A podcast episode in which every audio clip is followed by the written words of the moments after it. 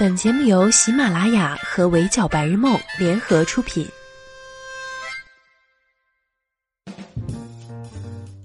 闹钟只能叫你起床，我负责叫醒梦想。Hello，大家好，欢迎收听本期的 Madam 神侃娱乐圈，我是 Madam 九九。昨晚看到李宇春发了一串呵呵哈哈的微博，第一眼扫过去，Madam 还想着，这怕不是他家的什么小宠物背着他玩他手机了吧？这是干嘛呢？再看到最下面一行艾特的李荣浩，以及李荣浩语气莫名有点宠溺的回应，Madam 突然 get 到了这件事。并不简单，这是要搞大事情的节奏。想到前不久《二零二零中国好声音》刚刚官宣了导师阵容，让不少网友感慨“爷青回”。Madam 想说要有“爷乐回”的说法，这档节目啊，肯定算是一个。这不，还没点开节目，就已经嗅到了一丝丝欢乐的气氛。猜想今年有李宇春加盟之后，估计会有点不一样的体验。火速去追完更新的第一期节目后，Madam 发现不少网友都跟 Madam 有一样的感受，没白等是肯定的。不过这季《中国好声音》怕不是《好声音》喜剧人吧？当然了，先说说导师开场秀这个环节还是很炸，堪称演唱会级别了。四位导师轮流演绎对方的经典歌曲，李荣浩演唱的是谢霆锋的《谢谢你的爱》，一九九九，瞬间把观众带回那个金曲频出的黄金年代。谢霆锋吉他弹唱李健的传奇，让原曲的诗意中更多了一些坚定的力量，别有一番新意。李健温柔演绎李宇春的经典抒情歌《漂浮地铁》，一开口就用独特的声线抓住了观众的心。这到底是什么神仙嗓音啊？李宇春改编了李荣浩的《要我怎么办》，加入了电音元素之后，加强整首歌的迷幻氛围，为第一期的节目带来了一个小高潮。起初还担心初来乍到的李宇春在抢人环节会不会不如另外三位有抢人经验的段子手导师有优势，越往后看就越发觉得担心都是多余的。在他们的互相带动下，四位导师的偶像包袱都正在以肉眼可见的速度消失。Madam 这就带大家盘一盘，谁能想到这四位神仙导师互怼，承包了这周的快乐源泉呢？比如谢霆锋向心仪的学员打出资源牌的时候，慢半拍的李宇春才刚反应过来，已经开始抢人了。李健和李荣浩就已经开启了调侃模式，抢人开始的就是这么的猝不及防。李健开玩笑说：“我们确实都不如谢霆锋有钱。”李荣浩表示：“谢哥还有什么资源，给他们仨也分点儿，当然直接给资金也可以。”抢人的时候，谢霆锋说自己除了资源还有资历。李荣浩补充了一句：“还有姿色。”瞬间噎住了谢霆锋，逗笑全场。有一说一，谢霆锋老师每次笑都能唤醒本颜狗的本质。当遇到一个觉得自己面对音乐的态度是傻人有傻福的学员的时候，谢霆锋就疯狂暗示学员说他需要一个不傻的导师来帮他。隔壁的李宇春这次第一个 get 到了谢霆锋话里有话，表示有被内涵的。李荣浩说：“我们心里知道就行了，不要说出来。”说到能保护学员，李健老师坐不住了，袖子一撸，表示自己比谢霆锋强壮一点，或许更能保护人，在这事儿上就不谦虚了。嗯，你们这是组战队还是要约架呀？此处可能要附上前几天上过热搜的李健老师的身材，一看就是平时没少举铁的人。围观李宇春和李荣浩抢人的时候，李健老师身体力行的诠释了前排吃瓜能有多快乐。结果碰上的是奔着自己来，结果自己没有赚的学员。李健开玩笑问学员：“你是在责怪我吗？”李健老师一本正经的开玩笑的状态真的很戳人笑点。听到学员的愿望是能像自己一样温柔，李健表示：“等你到了我这个年纪啊，你就能跟我一样温柔了。”嗯，听起来很有道理的样子啊。难得碰上川音的校友，有机会打出校友牌的李宇春积极发言，询问学员的老师，想着如果是同一个老师，就能多聊几句，打开话题。结果就猝不及防的翻车了。学员。我老师是杜晨晨，春春一脸懵。GPG，注意此处不是静止画面。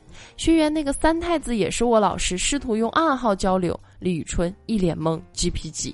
看热闹不嫌事儿大的李荣浩在旁边提示：“哪吒，他老师是哪吒。”听学员表白说很喜欢自己的那首《爸爸妈妈》，李荣浩说：“如果你来我战队，我来跟你唱哥哥弟弟都行。”聊到电音的话题的时候，聊着聊着还会出现李健这种突然开始帮竞争对手说话的场面。李宇春试图用自己在电音领域的专业性来打动学员，这回没忍住，大声的说出了自己的心里话，变成了李荣浩：“不是我们就那么土吗？难道？”李健提醒学员，在做决定时要多看导师们的眼睛，导师们有多渴望你加入，就会从眼睛里流入出来。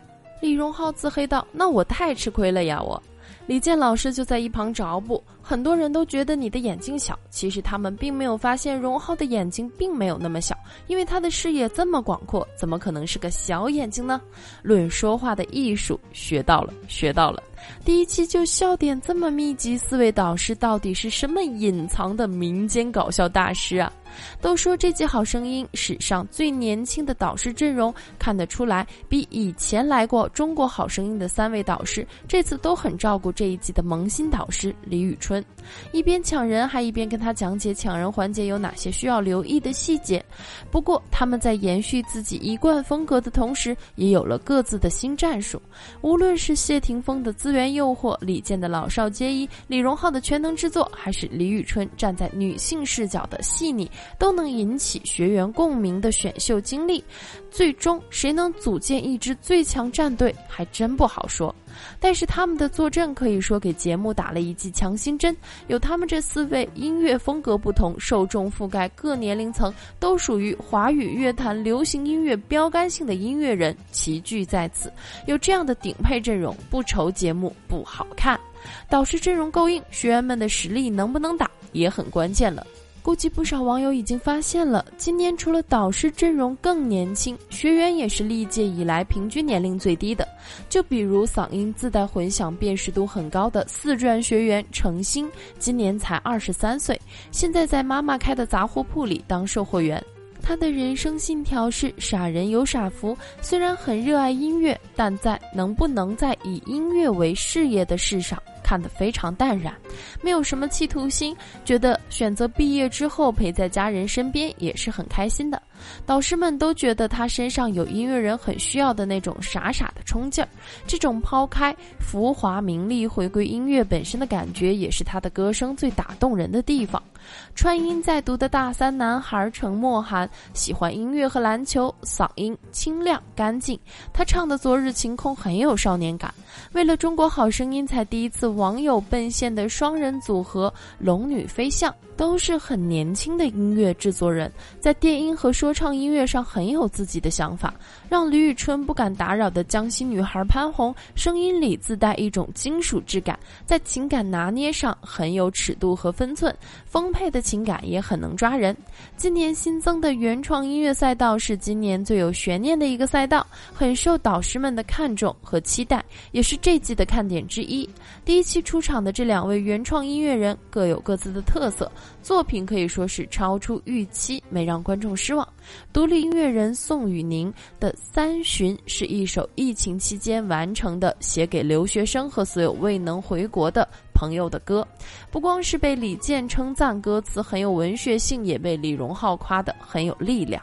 他自己坎坷的音乐求学经历本身就是一个很励志的故事。从一开始考进中央音乐学院学美声，毕业之后做了歌手，觉得自己还有很多不足，之后就考进了伯克利音乐学院学习音乐制作。现在即将毕业，又考进了纽约大学的音乐科技专业，主攻人工智能和虚拟现实 VR，真学霸了。而另一位一九九七年的地下音乐人木苏，他的上头歌一开口就能把观众都带进他的人生故事里。他淳朴的唱腔、有颗粒感的低沉嗓音，获得了李健和谢霆锋的青睐。他白天做行政，在大学管理礼堂，晚上和朋友一起运营 live house。他的歌里也是有种和朋友把酒言欢的画面感，既有北方的粗犷，也有草原的洒脱。他那句“一首歌定义不了一个人，一套衣服也定义不了一个人”，就让人忍不住开始好奇，接下来还会带来哪些不一样的作品。中国好声音这些年陪伴了很多观众一起成长，也一直在为更多年轻心怀热爱的人提供圆梦的舞台。这一季在赛制上延续了《中国好声音》最具影响力和辨识度的转椅盲选方式，每位导师可以为自己的战队选择六名学员，后续还有抢位战、团队战等环节蓄势待发。第一期节目追完，看得出这一季《好声音》的关键字是“新”。无论是给节目带来新鲜色彩的新晋导师李宇春，还是大部分都很素人的学员面孔，以及新增的赛道。大家都在做着很多全新的尝试，也为这档大众熟知的节目增加了更多的悬念和可能性。叶青回的感慨之后，也希望导师和学员们在后续的节目里不负期待吧。好了，以上就是本期节目的全部内容，也欢迎收听的小耳朵们留言评论，关注微信公众号“微叫白日梦”，我是主播九九，我们下期不见不散喽，拜。